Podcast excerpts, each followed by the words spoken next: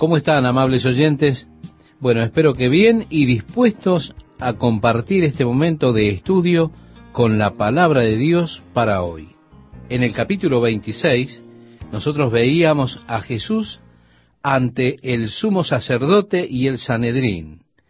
También veíamos a Pedro fuera de este grupo. Y le veíamos negando a su Señor.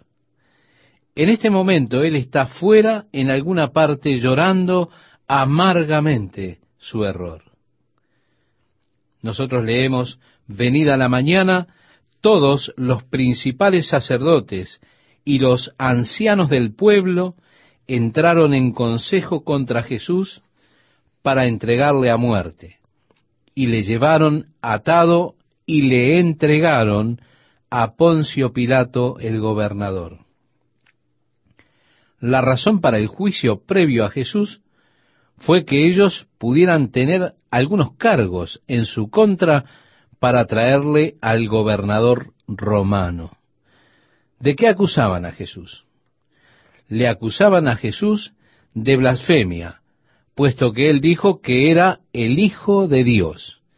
Entonces el sumo sacerdote dijo, Te conjuro por el Dios viviente que nos digas si eres tú el Cristo, el Hijo de Dios. A lo cual Jesús respondió, tú lo has dicho. Entonces el sumo sacerdote rasgó sus vestiduras, diciendo, ha blasfemado. ¿Qué más necesidad tenemos de testigos? He aquí, ahora mismo habéis oído su blasfemia. Sin embargo, el gobierno romano había quitado de mano de los judíos el derecho a la pena capital unos años antes. Así es que éstos no tenían autoridad para ordenar que una persona fuese muerta. Ellos deseaban que Jesús muriese. Así que no podían traerle con cargos de blasfemia ante Pilato. ¿Por qué? Porque éste diría, esto es un asunto religioso de ustedes. Entonces resuélvanlo por ustedes mismos. Ellos tenían que traer a Jesús con cargos en su contra que fueran sustentables en una corte romana, de modo que lo culparon de insurrección en contra del gobierno romano, el cargo de que Jesús estaba diciendo que no había que pagar tributos a Roma, el cargo de que Jesús declaró él mismo ser rey, de modo que se estaba estableciendo a él mismo en contra del gobierno romano, porque él dijo que era rey. Ahora bien, estos tres cargos son, de hecho, cargos falsos que fueron hechos en contra de Cristo.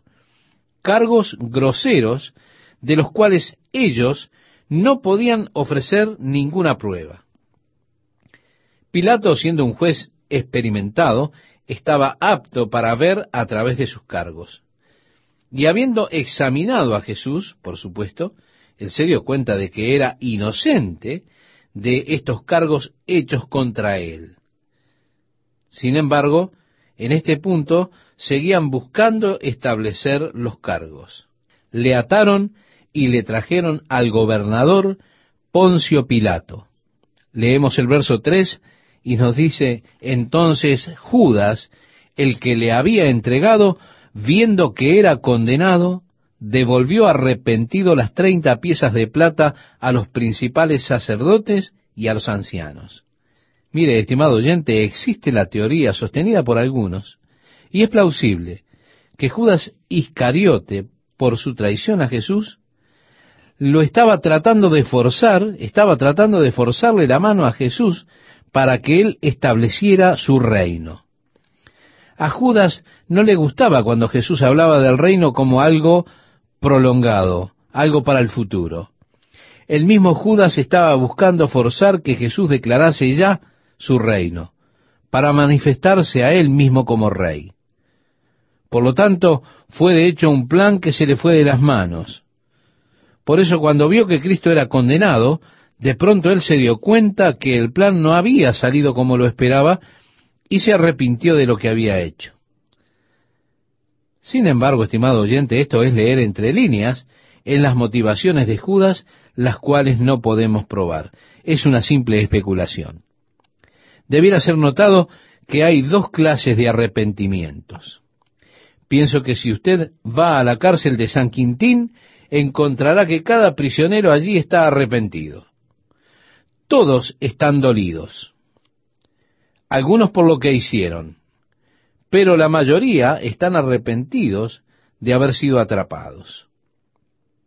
Y hay dos clases de arrepentimiento en este sentido. Arrepentimiento de que le salió el tiro por la culata, como se dice comúnmente, o arrepentimiento verdadero por lo que la persona hizo. Ahora, lo que fue simplemente no lo sabemos. Pero Pedro le falló al Señor y se arrepintió y salió y lloró amargamente. Esto contrastado con Judas. Él se arrepintió y leemos que salió y se colgó, se ahorcó.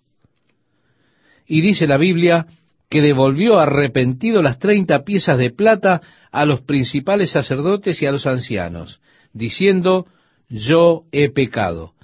Allí está la confesión de pecados por parte de Judas, que le dijeron, allá tú, entregando sangre inocente. Mas ellos dijeron, ¿qué nos importa a nosotros?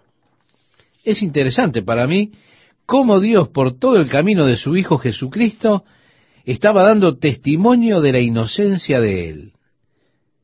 Judas, que lo traicionó a él, dijo, he traicionado entregando sangre inocente.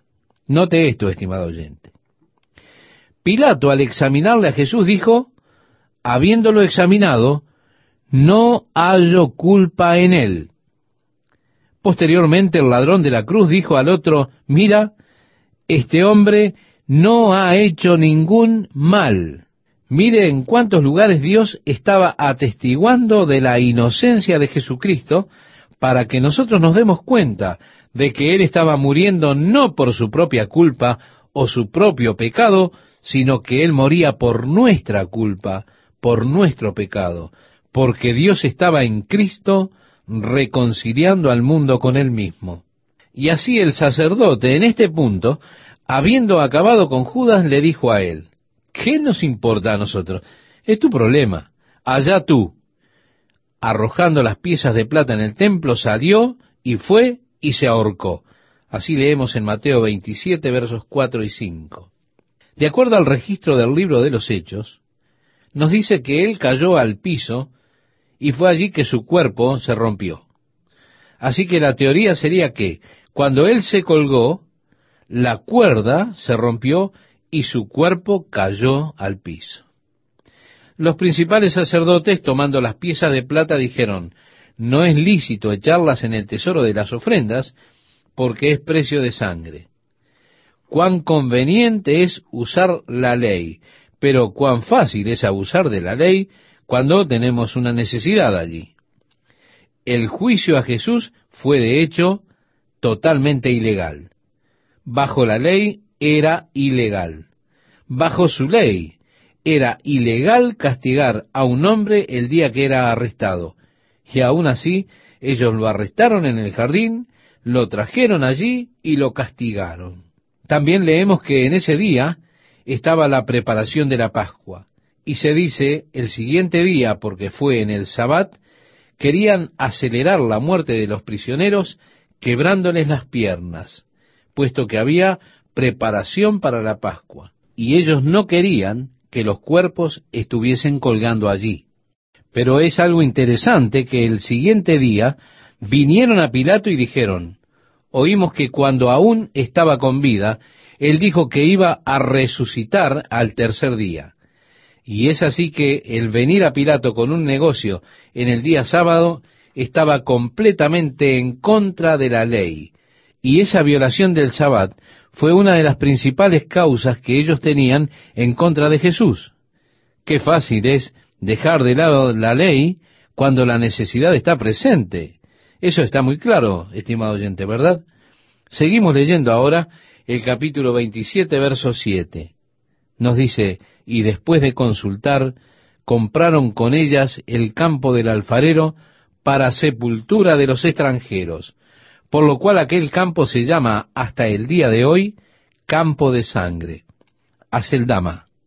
Así se cumplió lo dicho por el profeta Jeremías cuando dijo, y tomaron las treinta piezas de plata, precio del apreciado, según precio puesto por los hijos de Israel, y las dieron para el campo del alfarero, como me ordenó el Señor. En este punto, estimado oyente, surge un problema, puesto que la profecía realmente no aparece en el libro del profeta Jeremías, sino en Zacarías. Y entonces, ¿cuál es la respuesta a ello? No lo sé. Si Mateo cometió un error, y sé que es muy posible cuando una persona está escribiendo o hablando de referencias. Y si usted regresa a revisar algunas cintas mías de los programas hacia atrás, estoy seguro que encontrará que he cometido errores en muchas de las referencias al citar a los profetas del Antiguo Testamento. De hecho, tengo un entrevero de cables en mi cabeza en muchas ocasiones cuando estoy hablando acerca de Noé, que lo llamo Moisés. También puede ser posible que uno de los primeros copistas de las escrituras, al estar copiando, cometió una equivocación y puso Jeremías en lugar de Zacarías. Pero es obvio que esta es la profecía de Zacarías capítulo 11 hay un problema que existe en este verso en particular. Solamente se lo menciono a colación, porque alguien ya lo ha hecho anteriormente. Así que lo dejo para que usted trabaje con ello, para que lo estudie. Nosotros seguimos ahora con la lectura en el versículo 11.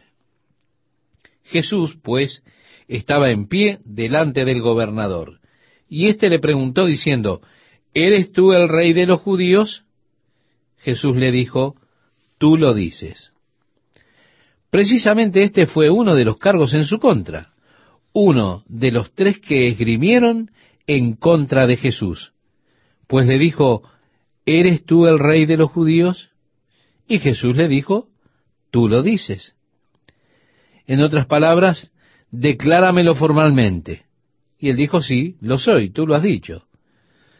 Leemos el verso 12 y nos dice, y siendo acusado por los principales sacerdotes y por los ancianos, nada respondió. Isaías en el capítulo 53, versículo 7, nos dice, como oveja delante de sus trasquiladores, enmudeció y no abrió su boca. El verso 13 leemos y nos dice, Pilato entonces le dijo, ¿no oyes cuántas cosas testifican contra ti? Pero Jesús no le respondió ni una palabra, de tal manera que el gobernador se maravillaba mucho. Seguramente nunca había tenido un prisionero como este antes, un acusado como este que no dijo nada para defenderse a sí mismo en contra de los cargos obviamente falsos que le estaban imputando. ¿Qué quiero decirle? Quiero decir, si fuera uno de nosotros y se nos hicieran semejantes cargos, estaríamos en un grito solo, diciendo mentirosos, y de seguro estaríamos hablando en defensa nuestra. El verso 15 nos dice, ahora bien, en el día de la fiesta acostumbraba el gobernador soltar al pueblo un preso, el que quisiesen. Esto era como un gesto de buena voluntad por parte de Roma hacia el pueblo, para de algún modo integrar a la gente al gobierno romano. Como una regla general, el prisionero que era liberado era un prisionero político, y con frecuencia este era el favorito del pueblo. Uno que el pueblo admiraba por su coraje, y que su crimen no era de tipo delictivo, sino que era alguien que estaba en contra del imperio romano. Como una regla, usualmente eran prisioneros políticos los que liberaban. Leemos el verso 16 y nos dice, y tenían entonces un preso famoso que era culpable de insurrección y también asesinato, llamado Barrabás. El cual es un nombre interesante, estimado oyente. Este nombre significa hijo del Padre. Abba, ustedes lo conocen, es Padre. Bar es en hebreo hijo, así como Bar Jacob es el hijo de Jacob, Bar Abbas es hijo del padre. Se piensa que su nombre, hay algunos registros de ellos en siríaco, la versión pellita, dicen que su nombre era Jesús Barrabás. Y por ello es que Pilato estaba diciendo y refiriéndose a Jesús como Jesús, el cual se llama Mesías, para de algún modo distinguirlo a él de Jesús Barrabás. Jesús es el nombre hebreo Josué, era un nombre muy popular. Y así que para identificar de cuál Jesús estaba hablando, ellos habrían de decir Jesús de Nazaret o Jesús el cual es llamado el Cristo, lo cual usó Pilato. El verso 17 dice, reunidos pues ellos, les dijo Pilato, ¿a quién queréis que os suelte? ¿A Barrabás o a Jesús llamado el Cristo? Porque sabía que por envidia le habían entregado. Los principales sacerdotes estaban envidiosos de Jesús. ¿Por qué? Porque las multitudes le seguían. Por eso estaban celosos y asustados. Si las multitudes se iban tras Jesús completamente, ellos perderían su autoridad y sus posiciones. Así que sabiendo que era sólo por envidia que le entregaron, él se figuró que seguramente la multitud pediría que liberasen a Jesús. El verso 19 dice, y estando él sentado en el tribunal, su mujer le mandó decir, no tengas nada que ver con ese justo, porque hoy he padecido mucho en sueños por causa de él. Existen algunos escritos apócrifos, los cuales dicen que el nombre de su esposa era Claudia Prócula, que de hecho tuvieron un pequeño hijo llamado Palatís, el cual fue sanado por Jesús y que Claudia era cristiana. Y es una historia, si es verdad o no, es algo que por cierto nosotros no lo sabemos. Pero al menos es algo interesante de decir. Y le agrega un drama extra a toda la historia. Su mujer, es decir, la mujer de Pilato, le dijo, no tengas nada que ver con ese justo. Y vea esto, ella le llamó a Jesús ese justo. Nuevamente Dios está testificando de la inocencia de Jesús. Y dice, porque hoy he padecido mucho en sueños por causa de él. El verso 20 leemos y dice, pero los principales sacerdotes y los ancianos persuadieron a la multitud que pidiese a Barrabás y que Jesús fuese muerto. Y respondiendo el gobernador les dijo, ¿a cuál de los dos queréis que os suelte? Y ellos dijeron, a Barrabás. Pilato les dijo, ¿qué pues haré de Jesús llamado el Cristo? Es una pregunta muy interesante, una pregunta que no está limitada a Pilato solamente, sino que cada hombre debe enfrentar esta pregunta. Mire, usted no puede escapar de ella, créalo o no. Lo interesante sobre la decisión de Pilato es que en el análisis final, nada tenía que hacer con el destino de Jesús.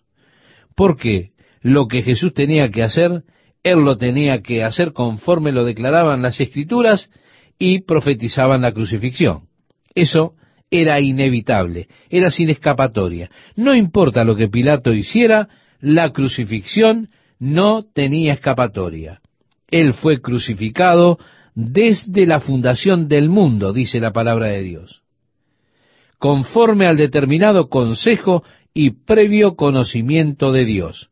Por tanto, la decisión de Pilato realmente no determinó el destino de Jesús. Lo que sí determinó fue el propio destino de Pilato.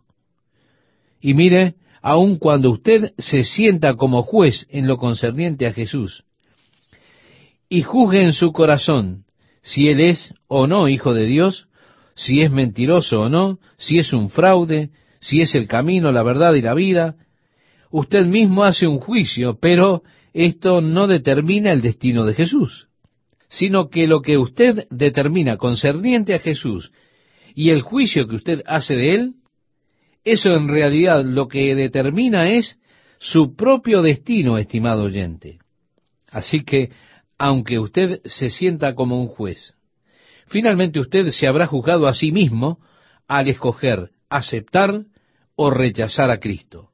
Y por lo tanto, ninguno puede culpar a Dios por su propio destino. ¿Por qué?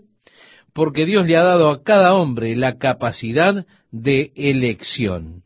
Y usted es quien debe determinar lo que habrá de hacer con Jesús, el cual es llamado el Cristo. Y lo que usted haga respecto de él, eso determina su propio destino, amable oyente. Recuérdelo. Leemos en el Evangelio de Juan capítulo 1, verso 12. Mas a todos los que le recibieron, les dio potestad de ser hechos hijos de Dios, a todos los que creen en su nombre. En el capítulo 3, verso 16 de este mismo Evangelio, leemos, porque de tal manera amó Dios al mundo, que ha dado a su Hijo unigénito, para que todo aquel que en él cree no se pierda, mas tenga vida eterna. Pero si usted no cree en él, entonces usted perecerá. Aquí está cómo es que usted se puede sentar y se puede sentar en el trono como juez y está determinando su destino. Usted elige creer o elige no creer. Es un gusto para mí saludarles, estimados amigos, y además invitarles a compartir este día la palabra de Dios para hoy. Como ha sido anunciado, leeremos a partir del versículo 22 de este capítulo 27 de Mateo. Si me acompaña en la lectura, dice así la palabra de Dios. Jesús, pues, estaba en pie delante del gobernador, y éste le preguntó diciendo, ¿Eres tú el rey de los judíos? Y Jesús le dijo, Tú lo dices. Y siendo acusado por los principales sacerdotes y por los ancianos, nada respondió. Pilato entonces le dijo, ¿No oyes cuántas cosas testifican contra ti? Pero Jesús no le respondió ni una palabra, de tal manera que el gobernador se maravillaba mucho. Seguramente él nunca había tenido un prisionero así antes, un hombre acusado así como éste. El verso 15 dice, Ahora bien, en el día de la fiesta, acostumbraba el gobernador soltar al pueblo un preso, el que quisieren.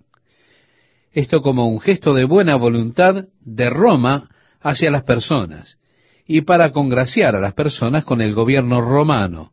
Como una regla general, el prisionero que era liberado era un preso político y muy a menudo el favorito de las personas.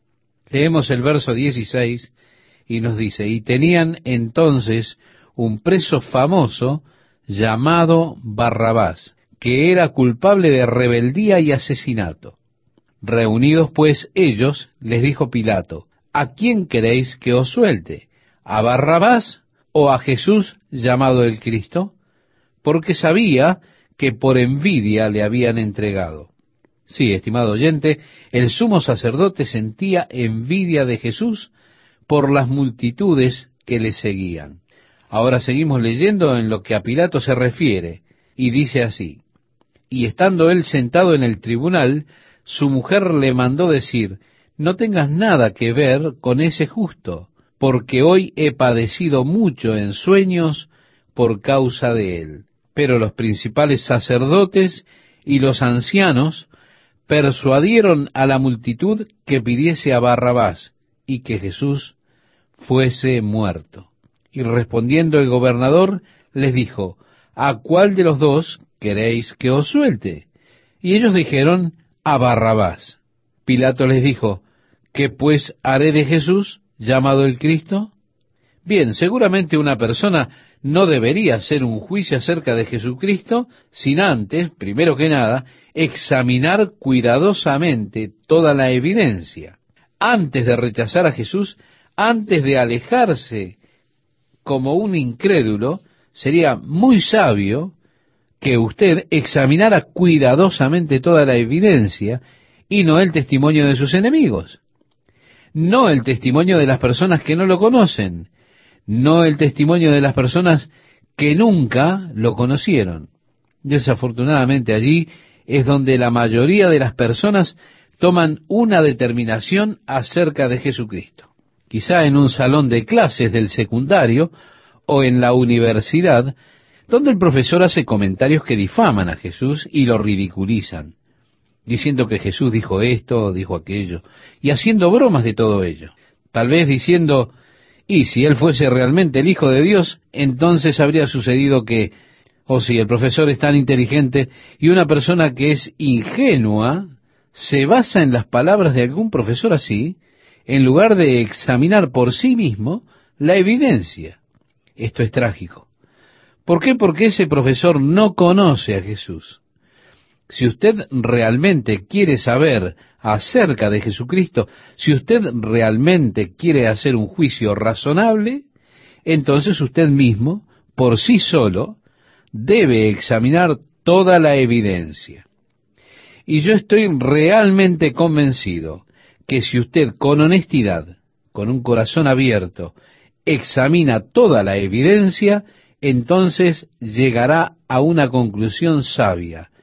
Usted inmediatamente aceptará a Jesús.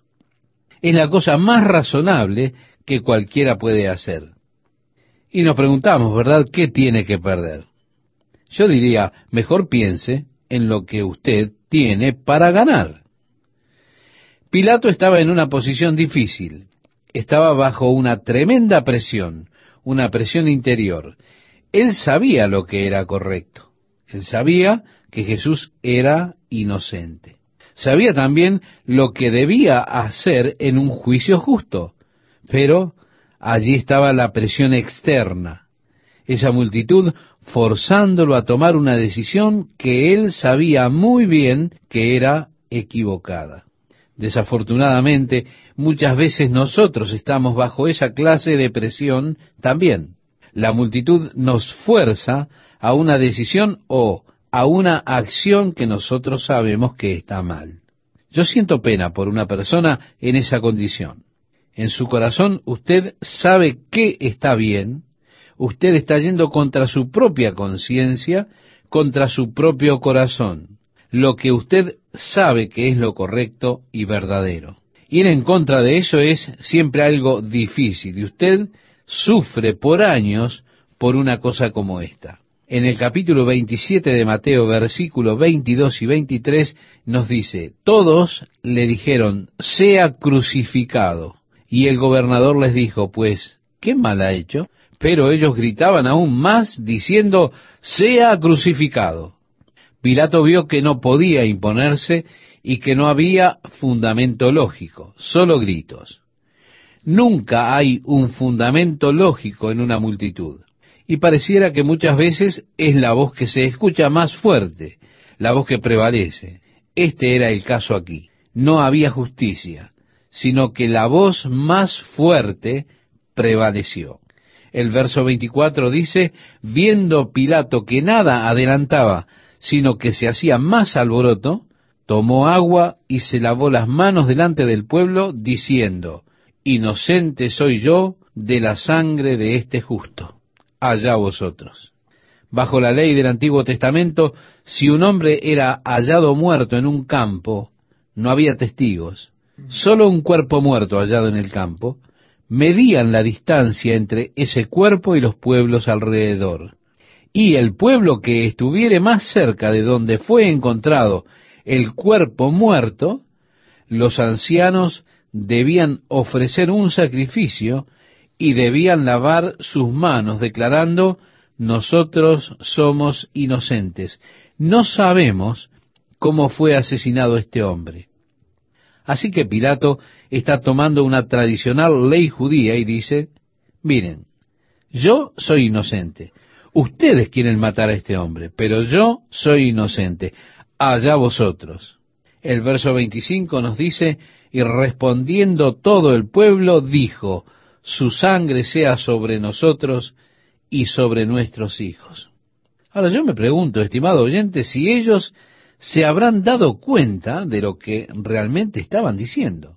Usted lee en los escritos de Flavio Josefo acerca del holocausto cuando Tito Trajano entró con la legión romana y destruyó Jerusalén, esa terrible masacre, y allí usted comienza a ver un poco de las implicancias de lo que estos hombres estaban diciendo.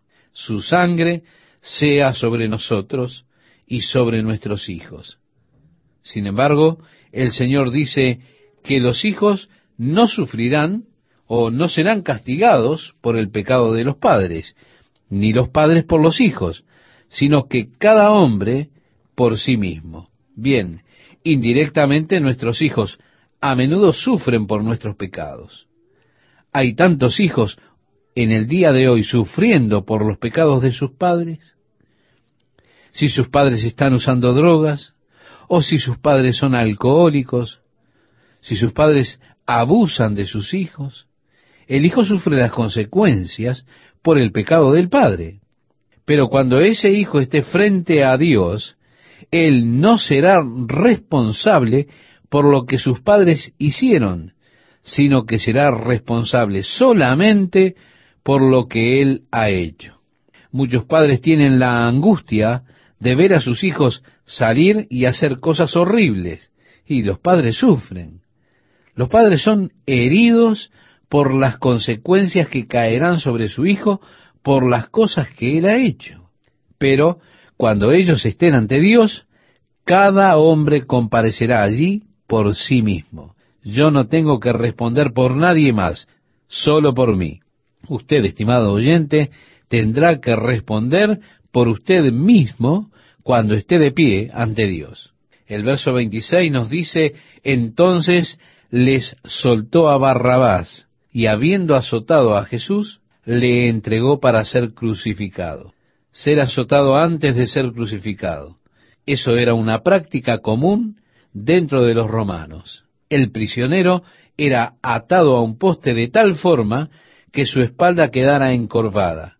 Luego el guardia romano tomaba un látigo de cuero que tenía pedazos de hueso y pedazos de plomo incrustados y con la espalda descubierta del prisionero, le golpeaban con ese látigo, el cual, cuando lo retiraba, arrancaba pedazos de carne con él debido a los pequeños trozos de huesos y plomo que tenía incrustados en el látigo. Muchas veces el prisionero moría en el lugar de la flagelación. Generalmente el prisionero se desmayaba dos o tres veces durante los latigazos, pues el propósito de la flagelación era solventar los crímenes insolutos en la comunidad. La idea era que si el prisionero confesaba un crimen, entonces el verdugo golpearía cada vez más suave. Pero si el prisionero era terco y rehusaba confesar algún crimen en contra de Roma, le golpeaban más y más fuerte cada vez hasta que el prisionero, debido al extremo dolor, se viera forzado a confesar su crimen en contra de Roma. Ellos siempre tenían a un hombre de pie allí, un escriba, listo para escribir las cosas que el prisionero confesara. De esa forma, el gobierno romano estaba habilitado para solventar muchos de los crímenes en la comunidad con este método de tortura. Nuevamente le vemos como oveja delante de sus trasquiladores. Enmudeció y no abrió su boca. Él no tenía absolutamente nada que confesar. El Señor Jesús no tenía absolutamente nada que confesar, estimado oyente. Bien, la sentencia fue cuarenta latigazos. Cuarenta es el número de juicio en las Escrituras. Sin embargo, para mostrar misericordia, el gobierno romano solo llegaba a dar treinta y nueve azotes. A pesar de que la sentencia siempre era de cuarenta, ellos daban treinta y nueve azotes. Bien, habiendo recibido los latigazos, ellos estarían físicamente muy débiles, con su espalda hecha trizas. Y luego ellos eran llevados para ser crucificados, con sus manos clavadas, y sus pies generalmente eran atados en vez de clavados. Pero con sus manos clavadas no había forma en que pudieran espantar las moscas y los insectos que comenzaban a cubrir sus cuerpos. Era realmente desesperante. La muerte por crucifixión era un acto tremendamente inhumano. Así que cuando flagelaron a Jesús, lo llevaron para ser crucificado.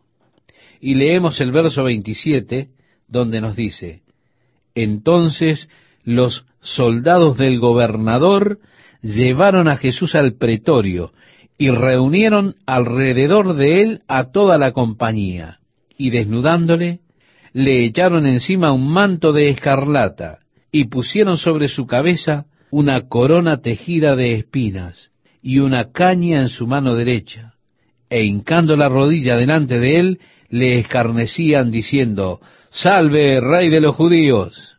Un historiador registra una escena similar en la que un hombre se estaba proclamando a sí mismo como rey. Así que los soldados romanos, solo por deporte, tomaron una tela, se la pusieron encima y la ataron como si fuera una corona. Luego tomaron una vara que había por allí y la pusieron en su mano, y comenzaron a decir, Salve rey, y se arrodillaban ante él y pretendían que él era el rey y hacían bromas de este pobre hombre. Esta es la clase de burlas que le hicieron también a Jesús. Sin embargo, ellos le hicieron una corona de espinas.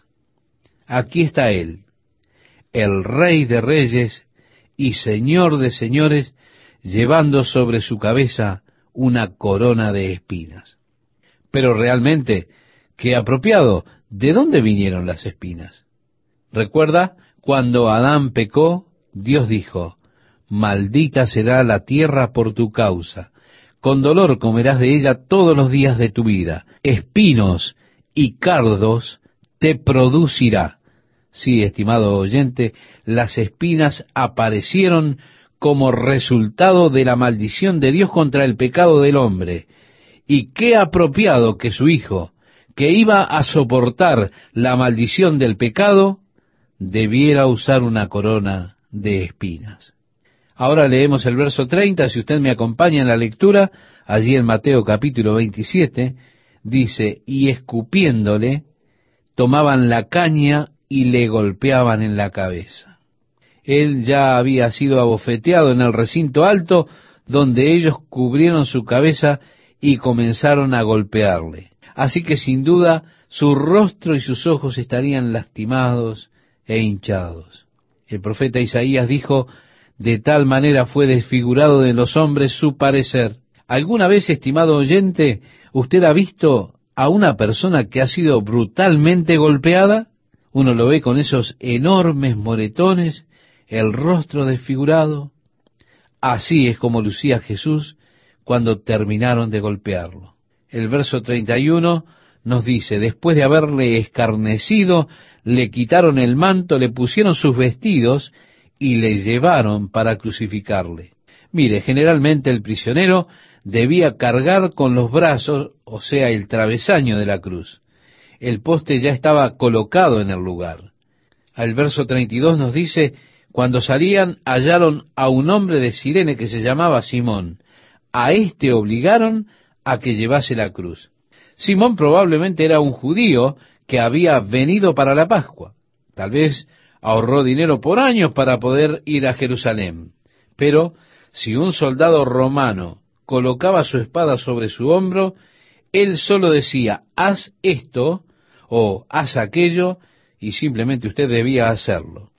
Ellos podían obligarlo a usted a hacer lo que ellos quisieran. Todo lo que ellos debían hacer era sacar su espada y colocarla sobre su hombro, y esa era la señal de autoridad entonces ellos podían obligarlo a usted a cargar con su equipo por una milla. Y Jesús, como usted recordará, estimado oyente, hizo referencia a esto anteriormente. Él dijo, a cualquiera que te obligue a llevar carga por una milla, ve con él dos.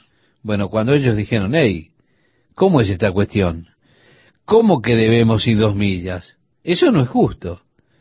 Bueno, piense que ello le daría a usted una oportunidad extraordinaria de dar testimonio. Así que ellos obligaron a Simón a que llevara la cruz. Se nos dice en otro evangelio que él era el padre de Alejandro y de Rufo. Así que allí hay interesantes historias acerca de Simón y sus hijos y en cuanto al compromiso que ellos hicieron con Jesús. El verso 33 nos dice, y cuando llegaron a un lugar llamado Gólgota, que significa lugar de la calavera, justo afuera de la puerta de Damasco, se veía el acantilado que tenía cavernas, y esas cavernas le daban el aspecto de calavera como resultado de la excavación de las rocas en esa área. Allí fue donde Jesús fue crucificado. Fuera de los muros de la ciudad de Jerusalén, fuera de la puerta. Y es interesante, sobre Jerusalén han excavado la puerta de Damasco que está debajo de la moderna puerta de Damasco. Pero esta puerta que ha sido excavada es la puerta del período romano, la puerta a través de la cual Jesús caminó en su recorrido hacia el Gólgota. El verso 34 nos dice, le dieron a beber vinagre mezclado con hiel. Mire, estimado oyente, las mujeres que tenían dinero allí en Jerusalén inventaron este brebaje de vino, y hiel mezclada con incienso, que era anestésico, era una droga, y se lo daban para que usted no sintiera tanto el dolor y el sufrimiento horrible de la cruz. Eso era una clase de gesto bondadoso que tenían ellas, porque morir en la cruz era una experiencia realmente muy dolorosa los colgaban allí hasta que sus músculos finalmente no daban más. Y entonces, como sus músculos cedían, sus cuerpos comenzaban a descoyuntarse. Y yo no sé si usted alguna vez se sacó una rodilla del lugar o algo así. Hombre, eso es tremendamente doloroso. Así que este era una clase de gesto de bondad, el darle un poco de anestesia o droga al prisionero para que pudiera soportar de manera más fácil el horrible dolor de la crucifixión. Ahora note que es muy significativo que Jesús no quisiera tomarlo. Luego cuando él dice, sed tengo, y le ofrecieron esta mezcla nuevamente, entonces él la tomó. Pero él quería probar por cada hombre la copa de la indignación de Dios contra el pecado y Él sufrió completamente por ti y por mí. Es un gusto para mí, amables oyentes, saludarles una vez más y a continuación invitarles a que compartamos juntos estos momentos con la palabra de Dios para hoy. El verso 34 dice, le dieron a beber vinagre mezclado con hiel, pero después de haberlo probado no quiso beberlo. Las mujeres adineradas de Jerusalén hacían este brebaje de vino, un vino agrio mezclado con incienso. Esto era como una anestesia, era una droga, y trataba de sacarlo de la situación que estaba atravesando. Así la persona no sentía tanto el dolor y el sufrimiento de la cruz. Esto era más un gesto de gentileza, puesto que morir en la cruz era una experiencia en extremo dolorosa usted colgaba allí hasta que sus músculos finalmente se rendían, y al rendirse sus músculos, su cuerpo comenzaba a descoyuntarse. Así que esto era una especie de gesto amable, darle un poco de anestesia o de droga al prisionero para que, para que pudiera soportar más fácilmente el horrible, el tremendo dolor de la crucifixión. Ahora es muy significativo que Jesús no quiso tomarlo. Pero más tarde clamó, sed tengo. Y ellos le dieron la mezcla nuevamente, y él la tomó. Pero primeramente él quiso gustar por cada hombre la copa de la indignación en contra del pecado, y él realmente sufrió completamente por usted y por mí. El versículo 34 nos dice, le dieron a beber vinagre mezclado con hiel, pero después de haberlo probado no quiso beberlo. Él sabía lo que era. Ahora leemos el verso 35, donde nos dice, cuando le hubieron crucificado, repartieron entre sí sus vestidos, echando suertes, para que se cumpliese lo dicho por el profeta. Partieron entre sí mis vestidos, y sobre mi ropa echaron suertes. Esto usted lo puede encontrar en el Salmo 22, versículo 18. Luego continúa diciendo, y sentados le guardaban allí, y pusieron sobre su cabeza su causa escrita, este es Jesús, el rey de los judíos. Ahora, cuando un prisionero estaba yendo hacia la cruz, había un escuadrón de soldados romanos rodeándolo, y el sargento de ese grupo portaba una pequeña señal. En esa señal estaba la acusación en contra del prisionero. Por lo general, no los llevaban directamente a la cruz, sino que los llevaban a través de las calles de la ciudad para que todo el pueblo tuviese miedo del poder del imperio romano. El hombre sostendría la acusación mientras transitaban por las calles. Todos verían a ese hombre camino a la cruz. Entonces verían la acusación en su contra. Así es que después, cuando venían a la cruz, ellos clavaban la acusación en el poste, en la parte superior, para que la gente conociese por qué estaba siendo crucificado ese hombre. Porque, por supuesto, con Jesús, él proclamaba ser, conforme a la acusación, el rey de los judíos. De hecho, Jesús es el rey del universo, estimado oyente. El verso 38 nos dice, entonces crucificaron con él a dos ladrones, uno a la derecha y otro a la izquierda. Y los que pasaban le injuriaban, meneando la cabeza. Menear sus cabezas era algo cultural. En ocasiones, aún hoy se hace esto. Hay un murmullo que ellos hacían meneando sus cabezas, moviendo sus manos y demás. De modo que los que pasaban le injuriaban meneando la cabeza y diciendo, tú que derribas el templo y en tres días lo reedificas, sálvate a ti mismo. Si eres hijo de Dios, desciende de la cruz. De esta manera también los principales sacerdotes, escarneciéndole con los escribas y los fariseos y los ancianos, decían, a otro salvó, a sí mismo no se puede salvar. Si es el rey de Israel, descienda ahora de la cruz y creeremos en él. Qué declaración interesante, estimado amigo, estimada amiga, y cuán verdadera es. Él salvó a otros, decían. De hecho, el sacerdote dijo dos cosas en cuanto a él. Primeramente, en el verso 42, a otros salvó.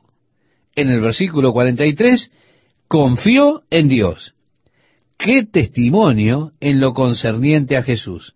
Él salvó a otros y él confió en Dios. Con ese testimonio que el sumo sacerdote dio en contra de Jesús, él realmente se estaba condenando a sí mismo. Estamos condenando a un hombre que salvó a otros. Estamos condenando a un hombre que confió en Dios. Él salvó a otros, decía. Asimismo no puede salvarse. Cuán verdadero era eso. Él salvó a otros. Ahora, si él se salvaba a sí mismo, no podía salvar a otros. Fue solamente por no salvarse a sí mismo que él pudo salvarle a usted. ¿Recuerda cuando Pedro sacó la espada? Él sacó la espada para pelear allá en el jardín de Getsemaní. Pero Jesús le ordenó, enfunda tu espada, Pedro. El que toma la espada, a espada morirá. ¿No te das cuenta, Pedro, que yo estoy en control de todo lo que está sucediendo? Y en este momento podría llamar a doce legiones de ángeles para que me libren de sus manos. Pero entonces, ¿cómo se podrían cumplir las escrituras? ¿Cómo podría ser salvo el hombre? ¿Cómo podría redimir la humanidad si me libero a mí mismo de esto? A otro salvó, él mismo no puede salvarse. ¿Verdad? Si está para salvar a otros, él no puede salvarse a sí mismo. Tenía que atravesar por esto si habría de hacerlo. Estoy seguro de que es una declaración hecha por inspiración del Espíritu Santo, solamente porque el hombre era el sumo sacerdote. Y sucedió muchas veces en la historia de Israel algo así el sumo sacerdote no era un hombre piadoso, pero porque era el sumo sacerdote, había cierta unción con el oficio, y él probablemente hablaría proféticamente solo porque estaba en el cargo de sumo sacerdote.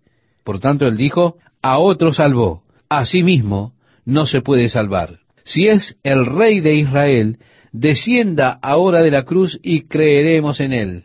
Confió en Dios, líbrele ahora si le quiere, porque ha dicho, soy hijo de Dios. Lo mismo le injuriaban también los ladrones que estaban crucificados con él. Bueno, hasta que más tarde, como sabemos, uno de ellos se arrepintió y le pidió perdón. Dejaremos esto para cuando vayamos al Evangelio de Lucas. Aquí en el capítulo 27 de Mateo, el verso 45, estimado oyente, nos dice, y desde la hora sexta. Bien, el reloj comenzaba en la mañana, al amanecer, a las seis en punto de la mañana. La tercera hora serían las nueve de la mañana nuestras. Así que cuando Jesús fue puesto en la cruz, eran las nueve de la mañana, es decir, temprano en la mañana. Ahora, tres horas después, habiendo estado colgado allí por tres horas, desde la hora sexta, es decir, el mediodía, hubo tinieblas sobre la tierra hasta la hora novena, que corresponde a las tres de la tarde para nosotros. Es imposible que hubiese sido un eclipse, puesto que era la época de la Pascua, y en Pascuas es luna llena. Y no puede usted tener un eclipse durante la luna llena, puesto que la luna está al lado opuesto del sol. Así que esto es un fenómeno que Dios creó. Leemos el verso 46 y nos dice, cerca de la hora novena, recuerde estimado oyente, esto es para nosotros las tres de la tarde.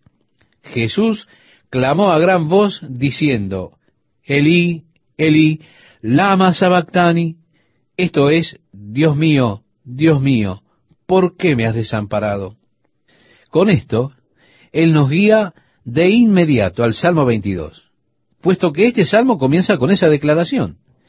Quizá fue para sus discípulos solamente que Él les dio este primer versículo y de algún modo les dijo, vayan a casa y busquen allí y léanlo, y ustedes verán qué es lo que está sucediendo. ¿Por qué? Porque si leían el Salmo 22, se darían cuenta de que Dios había profetizado todo esto. Entenderían de mejor manera qué es lo que estaba aconteciendo. Es allí en el Salmo 22 que él habla diciendo, Dios mío, clamo de día y no respondes, y de noche y no hay para mí reposo. Habló de las tinieblas que vendrían. En el Salmo 22 habla sobre echar suertes sobre sus vestiduras. Es en el Salmo 22 que habla sobre su lengua pegándosele al paladar, esa tremenda sed que tenían al deshidratarse sus cuerpos debido a la pérdida de sangre y demás. Es precisamente el Salmo 22 que describe, y todos mis huesos se descoyuntaron. Ese descoyuntamiento sucedía a una persona que estaba crucificada. Así al clamar, mi Dios, mi Dios, ¿por qué me has abandonado? Él está dando un punto de referencia para buscar, para que tengan un entendimiento más pleno de lo que estaba aconteciendo allí en ese momento. Pero también nosotros, al escuchar su clamor, comenzamos a entender la agonía en el jardín la noche anterior, cuando él comenzó a sudar como si fueran grandes gotas de sangre cayendo a la tierra mientras él rogaba al Padre si era posible que pasara esta copa. Esta es la amargura de la copa que él tuvo que beber, ese efecto que el pecado tiene de separar al hombre de Dios. A través de la eternidad pasada, él siempre ha sido uno con el Padre, nunca se separó, pero cuando Dios cargó en él las iniquidades de todos nosotros, como Dios no puede mirar en concordancia con el pecado, allí vino la separación al probar él por un momento esa separación de Dios. ¿Para qué? para que usted no estuviese separado de Dios eternamente. Y cuando los pecados de todo el mundo fueron puestos sobre él, él fue desamparado de Dios. Por lo tanto, ese clamor resonó. Mi Dios, mi Dios, ¿por qué me has desamparado? Yo estoy seguro de que ninguno de nosotros ha experimentado lo mismo que él, el miedo a ser desamparado de Dios puesto que Dios nunca nos ha desamparado a ninguno de nosotros. Mire, aún estando nosotros en rebeldía, Dios con todo siempre estuvo allí.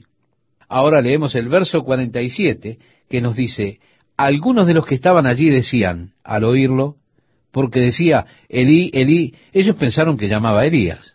A Elías llama este.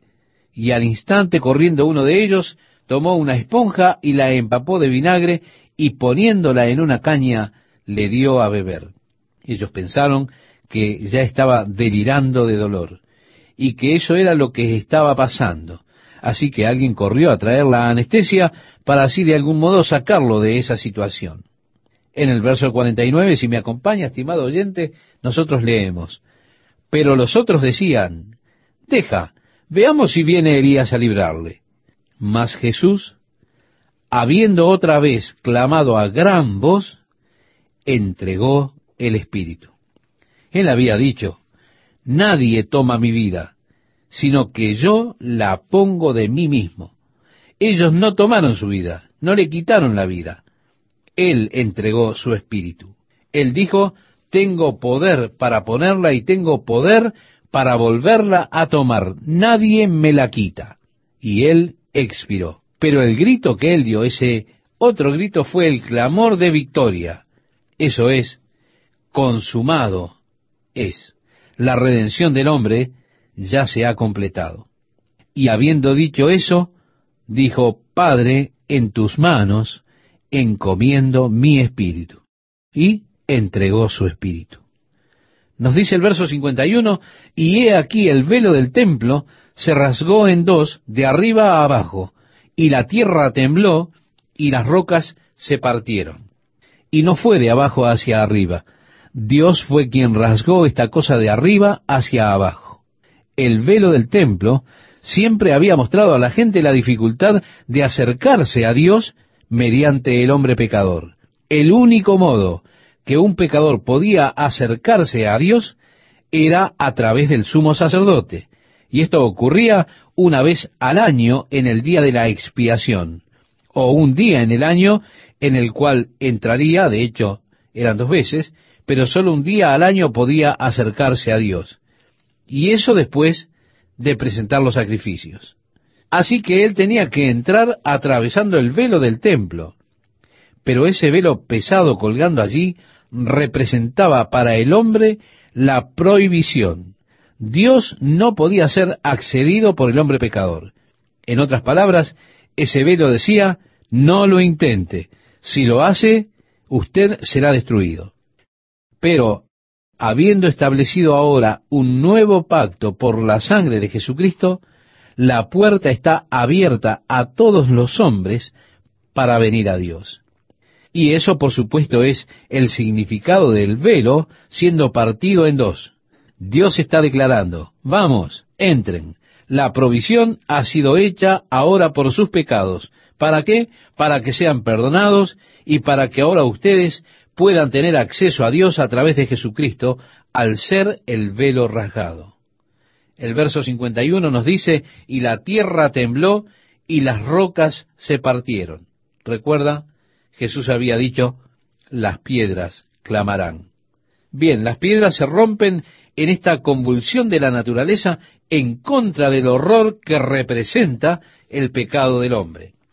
El primer registro del pecado del hombre fue un fraticidio, o suicidio en realidad. Si usted va un poco más hacia atrás, se encuentra con que Adán comió y él cometió un suicidio. Dios dijo, el día que comieres, morirás.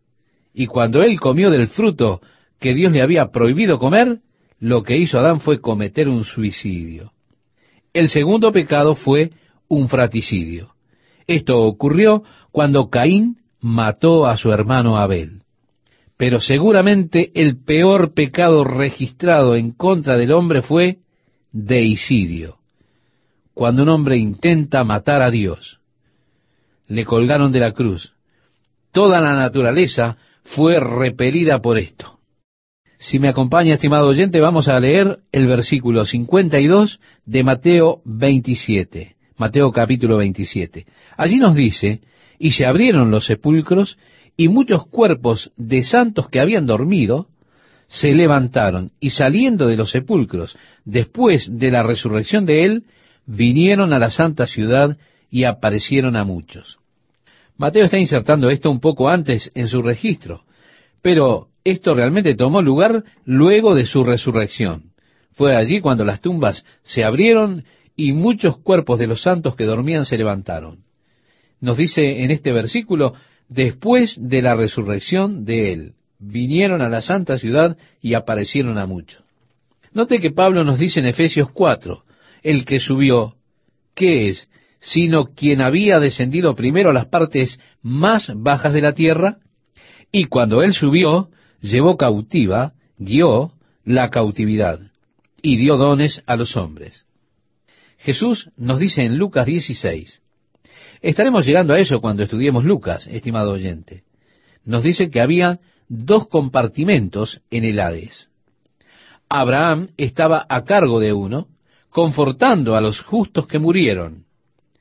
El apóstol Pedro nos dice que Jesús fue a predicarle a esas almas que aún estaban en prisión y por supuesto abrió las puertas del Hades para darle la libertad a los que estaban impedidos de entrar a la presencia de Dios.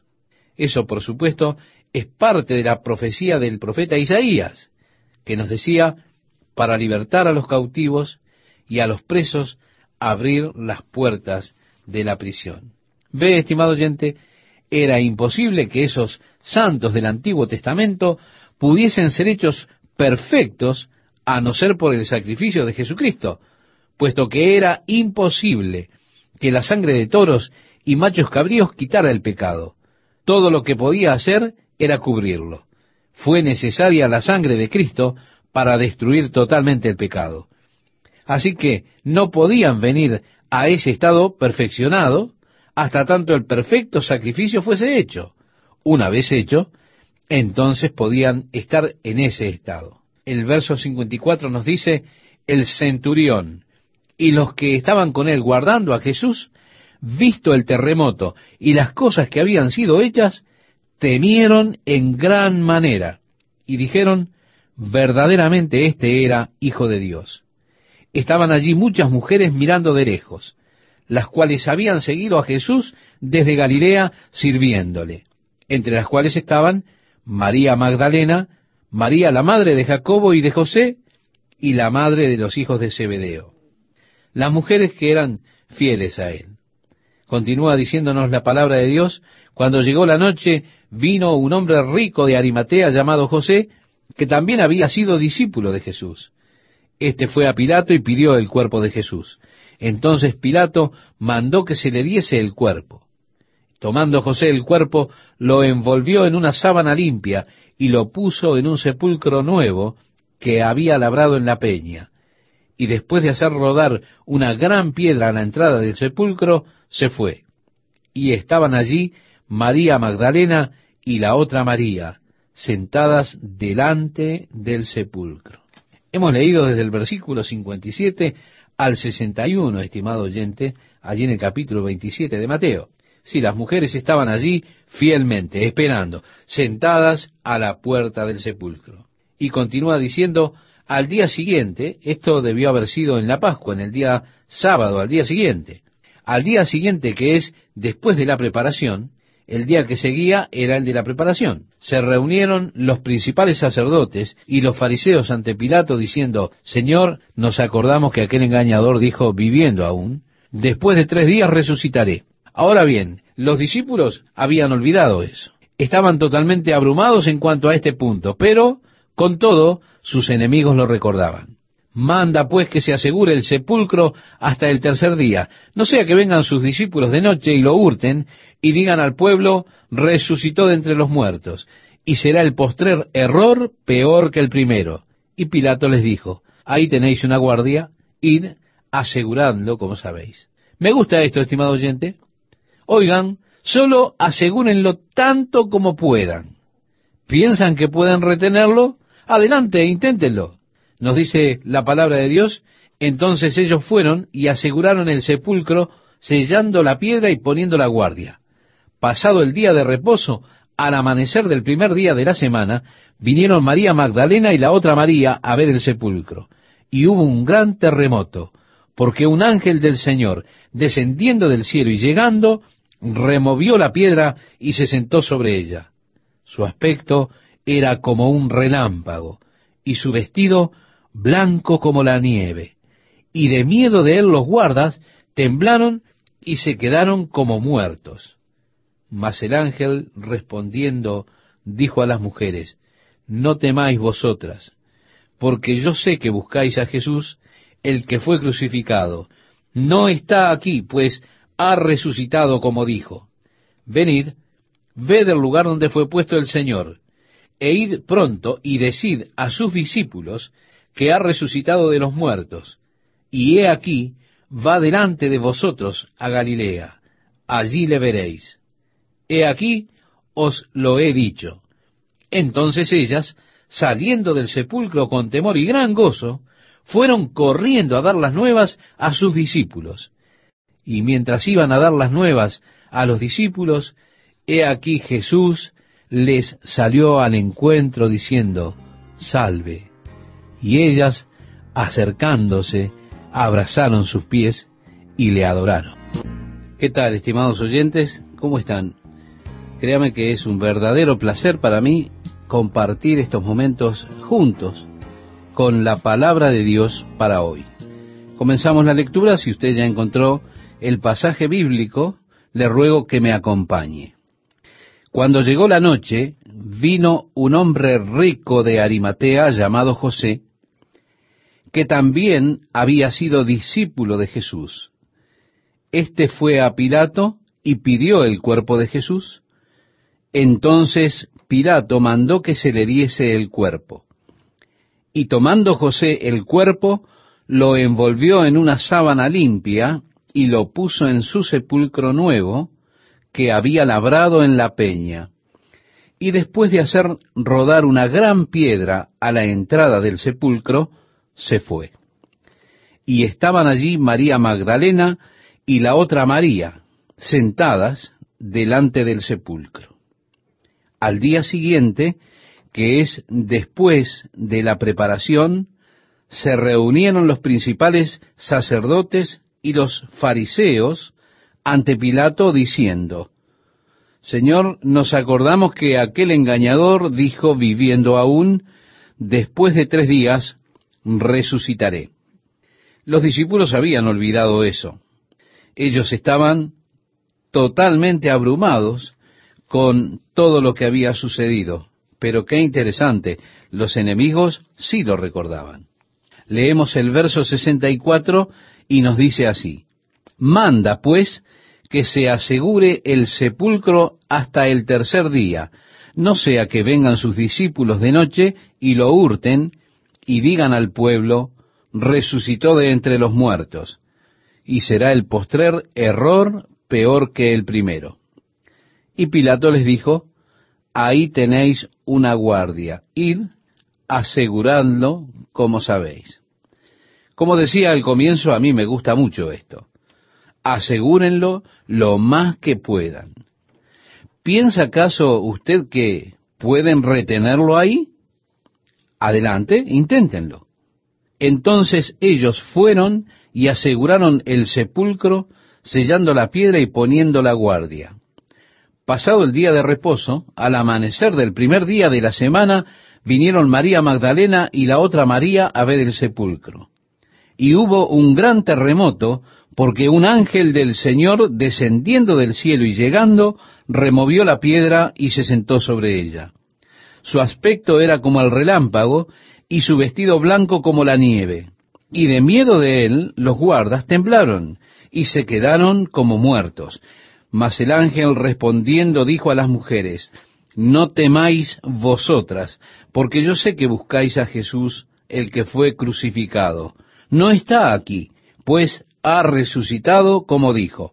Venid, ved el lugar donde fue puesto el Señor e id pronto y decid a sus discípulos que ha resucitado de los muertos, y he aquí va delante de vosotros a Galilea, allí le veréis. He aquí os lo he dicho. Entonces ellas, saliendo del sepulcro con temor y gran gozo, fueron corriendo a dar las nuevas a sus discípulos. Y mientras iban a dar las nuevas a sus discípulos, he aquí Jesús les salió al encuentro diciendo, Salve, y ellas acercándose, abrazaron sus pies y le adoraron. Imagínese la emoción, imagine el gozo de esa mañana cuando ellas le adoraron a él.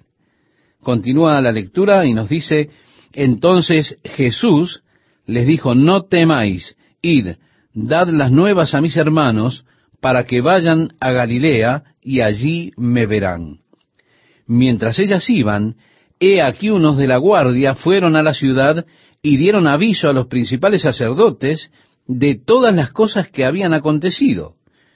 Y reunidos con los ancianos y habido consejo, dieron mucho dinero a los soldados diciendo, Decid vosotros, sus discípulos vinieron de noche y lo hurtaron, estando nosotros dormidos. Y si esto lo oyere el gobernador, nosotros le persuadiremos y os pondremos a salvo. Y ellos, tomando el dinero, hicieron como se les había instruido. Este dicho se ha divulgado entre los judíos hasta el día de hoy. Pero los once discípulos se fueron a Galilea, al monte donde Jesús les había ordenado, y cuando le vieron, le adoraron, pero algunos dudaban. Y Jesús se acercó y les habló diciendo, Toda potestad me es dada en el cielo y en la tierra. Estimado oyente, ¿puede usted imaginar cuánto poder es este? Toda potestad me es dada en el cielo y en la tierra. Por tanto, id, dice el verso 19.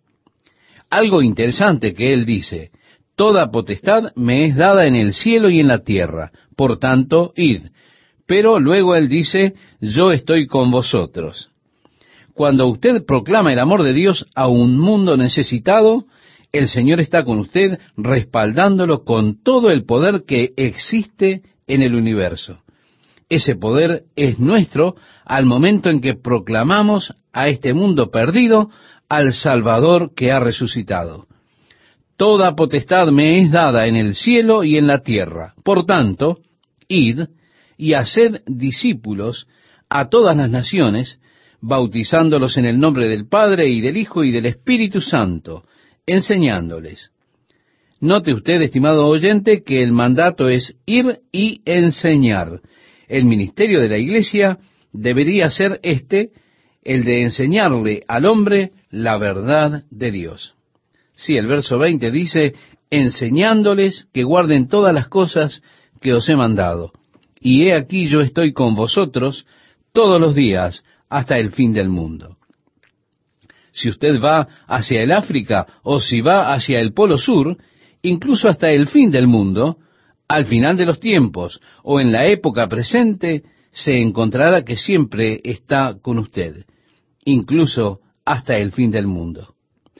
Ahora bien, algunos de los padres de la iglesia, Eusebio de Cesarea, Ireneo de Filipo y Justino Mártir, declararon que Pilato escribió un relato al gobierno romano acerca de la crucifixión de Jesús y sobre los hechos que se dieron en torno a la crucifixión.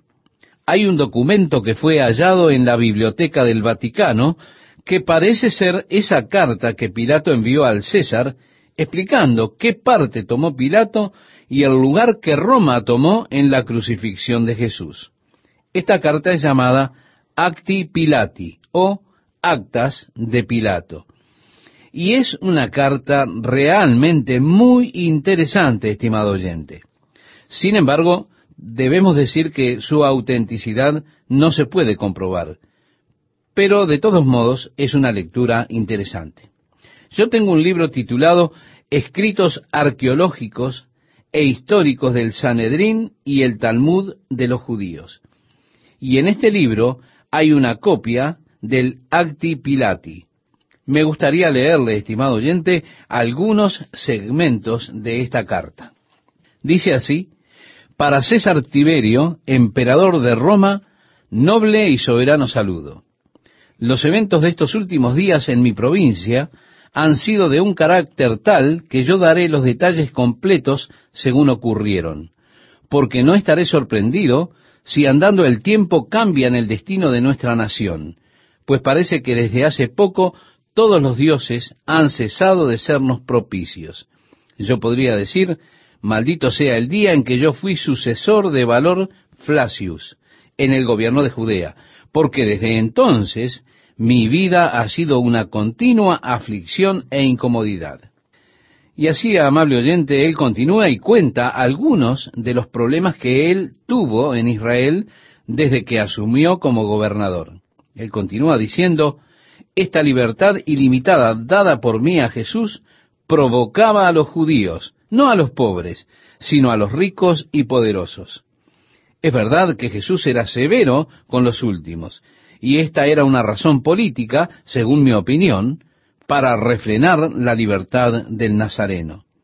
A los escribas y fariseos les decía generación de víboras, sois semejantes a sepulcros blanqueados, que de fuera se muestran muy hermosos, mas de dentro están llenos de huesos de muertos.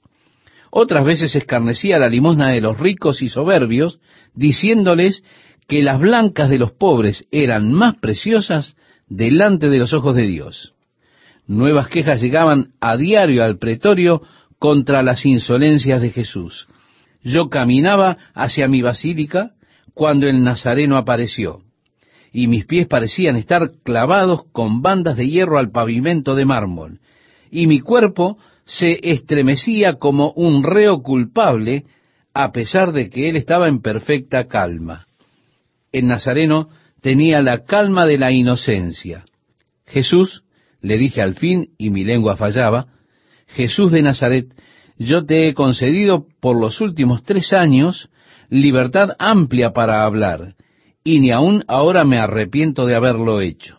No obstante, no debo ocultarte que tus discursos han hecho levantar contra ti enemigos fuertes y malignos. El Nazareno con calma replicó, Príncipe de la tierra, tus palabras no proceden de la verdadera sabiduría. De cierto te digo, antes que florezca la rosa de Sarón, será derramada la sangre del justo. Tu sangre no será derramada, dije yo con profunda emoción. Por tu sabiduría, tú eres de más estima para mí que todos los turbulentos y soberbios fariseos, quienes abusan de la libertad que les es dada por los romanos, ellos conspiran contra César y convierten su libertad en temor, dando a entender a los incultos que César es un tirano y que busca la ruina de ellos. Miserables e insolentes, no saben que el lobo del Tíber a veces se viste de piel de oveja para cumplir sus fines. Yo te protegeré contra ellos. Mi pretorio será tu asilo sagrado de día y de noche. Bien, estimado oyente, él prosigue en su conversación allí. Luego hay una parte que es muy interesante y que veo que es concerniente a la resurrección. Y quiero compartirla con usted. Hablando de esta, dice, regresé al pretorio triste y pensativo, subiendo la escalera que todavía estaba manchada con la sangre del Nazareno vi a un anciano en una postura suplicante y detrás de él varios romanos en lágrimas. Él se echó a mis pies y lloró amargamente. Es doloroso ver a un anciano llorando. Y como mi corazón estaba ya cargado de dolor, nosotros, aunque extranjeros, lloramos juntos. Y en verdad, las lágrimas estaban muy cerca en algunos que yo distinguía entre la vasta multitud. Nunca yo había visto tal división de sentimientos de ambos extremos. Aquellos que le entregaron y le vendieron, aquellos que testificaron contra él, aquellos que exclamaron, crucifícale, crucifícale, su sangre sea sobre nosotros. Todos se fueron como cobardes y se lavaron sus dientes con vinagre. Como me han dicho que Jesús enseñaba una resurrección y una separación después de la muerte, si así es, yo estoy seguro que comenzó en esta vasta multitud. Padre, le dije al anciano después que cobré control del habla, ¿quién es usted y cuál es su petición? Yo soy José de Arimatea, replicó él, y he venido para pedirle de rodillas el permiso para sepultar a Jesús de Nazaret. Su petición es concedida, le dije, y enseguida mandé a Manlius que llevara consigo unos soldados para supervisar el entierro con el fin de que no fuese profanado. Unos días después el sepulcro fue hallado vacío. Sus discípulos publicaron por doquier que Jesús había resucitado de los muertos como él lo había dicho. Esta última noticia creó más excitación que la primera. Acerca de su veracidad no puedo decir algo cierto, pero hice algunas investigaciones acerca del asunto, de manera que usted pueda examinar por sí mismo y ver si yo estoy en culpa como Herodes me ha representado. José enterró a Jesús en su propio sepulcro. Y si contemplaba la resurrección de Jesús, o fue que pensaba cortar otro para sí, yo no lo sé. Al otro día, después del entierro, un sacerdote llegó al pretorio diciendo que ellos habían entendido que era la intención de sus discípulos hurtar el cadáver de Jesús y escondiéndolo, hacer ver que había resucitado de los muertos como él había dicho, en lo cual estaban plenamente convencidos. Yo le envié al capitán de la Guardia Real, Malco, avisándole que tomara soldados judíos y que pusiera alrededor del sepulcro cuantos él creyera necesario. Entonces, si algo sucediera, podían culparse a sí mismos y no a los romanos. Cuando se levantó la grande conmoción acerca del sepulcro que fue hallado vacío, yo me sentí con una solicitud más profunda que nunca. Envié a llamar a Malco, quien me dijo que él había puesto a su teniente Benillán con varios soldados alrededor del sepulcro. Él dijo que Illán y los soldados estaban muy alarmados por los sucesos ocurridos allí esa mañana. Entonces mandé llamar a este hombre Illán, quien me relató tanto como pudo recordar las circunstancias que siguen. Y le pido, estimado oyente, que preste real atención a lo que viene ahora, porque es de lo más interesante y sería bueno que no se lo pierda. Continúa el acta diciendo así. Él dijo que al comienzo de la vela ellos vieron una luz suave y hermosa venir sobre el sepulcro. Él pensó primero que eran las mujeres que habían venido para embalsamar el cuerpo de Jesús como era su costumbre, pero él no podía entender cómo podían haber pasado las guardas. Mientras que reflexionaba sobre estas cosas en su mente, he aquí todo el lugar fue alumbrado, y parecía haber una multitud de muertos en sus hábitos sepulcrales. Todos parecían estar exclamando de alegría, mientras que todo en derredor parecía haber la música más dulce que jamás él había oído, y el lugar parecía estar lleno de voces alabando a Dios. En ese momento la tierra parecía estar meciéndose y estremeciéndose, de tal manera que él se sintió enfermo y con fatiga y no pudo mantenerse en pie. Dijo que le parecía que la tierra se había ido de debajo de él y perdió el conocimiento, de manera que no sabe lo que ocurrió después. Yo le pregunté en qué posición se encontraba cuando volvió en sí y me dijo que estaba postrado en tierra boca abajo. Le pregunté si no podía haber alguna equivocación referente a la luz. ¿No fue acaso la luz de la aurora que proviene del oriente? Él dijo que al principio pensó eso, pero al ser arrojadas las piedras, estaba extremadamente oscuro y luego recuerda que era demasiado temprano para hacer de día. Después le pregunté si el mareo no sería el efecto de haberse despertado de repente, como a veces el sentarse de pronto tiende a ese efecto. Él dijo que no fue así, ya que no se había dormido de servicio. ¿Por qué? Porque había pena de muerte por hacerlo. Él dijo que había permitido a algunos de los soldados dormir por turno y algunos estaban durmiendo en ese momento. Yo le pregunté como cuánto tiempo duró la escena, me dijo que no sabía, pero pensó que sería como una hora. Entonces le pregunté que si fue para el sepulcro después que volvió en sí. Me dijo que no, porque tenía miedo, que tan pronto llegó el relevo, todos fueron a sus estancias. Le pregunté si había sido interrogado por los sacerdotes. Me dijo que sí, que ellos querían que él dijera que fue un terremoto y que todos estaban durmiendo, y le ofrecieron dinero para que dijera que los discípulos fueron y lo hurtaron. Pero él no vio a ninguno de los discípulos, ni sabía que el cuerpo no estaba allí hasta que se lo dijeron. Yo le pedí la opinión particular de los sacerdotes con quienes había conversado. Él dijo que algunos creían que Jesús no era un hombre, que no era un ser humano, que no era el hijo de María, que no era el mismo de quien se dijo que nació en Belén, y que esta misma persona había estado en la tierra antes con Abraham y Lot y en muchas otras ocasiones y lugares. Paréceme que si la teoría de los judíos es verdad, estas conclusiones serían correctas, porque estarían de acuerdo con la vida de este hombre, como yo estoy enterado y según testifican sus amigos y enemigos, porque los elementos en sus manos no eran más que el barro en las manos del alfarero. Él podía convertir el agua en vino, podía cambiar la muerte en vida, enfermedad en salud, calmar la mar, la tempestad, llamar un pez con una moneda de plata en su boca. Y ahora digo que si él podía hacer todas estas cosas que hacía, y mucho más como testifican los judíos, y que fueron estas cosas las que crearon la enemistad de ellos, él no fue acusado de una ofensa criminal, ni tampoco fue acusado por violar alguna ley, ni por haber hecho mal individualmente a alguna persona. Yo estoy casi preparado para decir, como dijo Manuías, junto a la cruz, verdaderamente Hijo de Dios era este. Amable oyente, esta es el acti pilati. Hay fuentes aquí que tratan de atestiguar su autenticidad. No lo sabemos. Como digo, los padres de la iglesia primitiva dijeron que Pilato escribió esta carta al emperador del gobierno romano para explicar las circunstancias.